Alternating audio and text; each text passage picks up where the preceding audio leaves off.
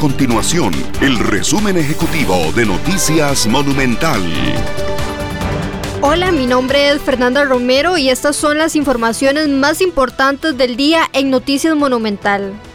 El Ministerio de Educación Pública informó que ya los centros educativos públicos cuentan con el aval para llevar a cabo las graduaciones este fin de año. Bajo un estricto protocolo sanitario, las escuelas y colegios podrán realizar actos que involucren hasta un máximo de 150 personas por grupo. Además, los asistentes deberán portar mascarillas y el evento no podrá extenderse por más de una hora.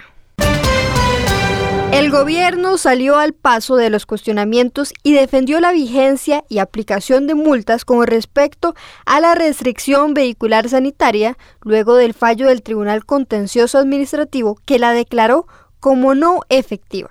Esta resolución fue apelada por la Procuraduría General de la República, misma que está pendiente de resolución.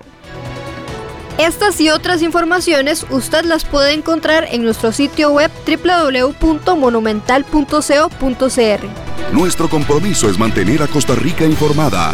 Esto fue el resumen ejecutivo de Noticias Monumental.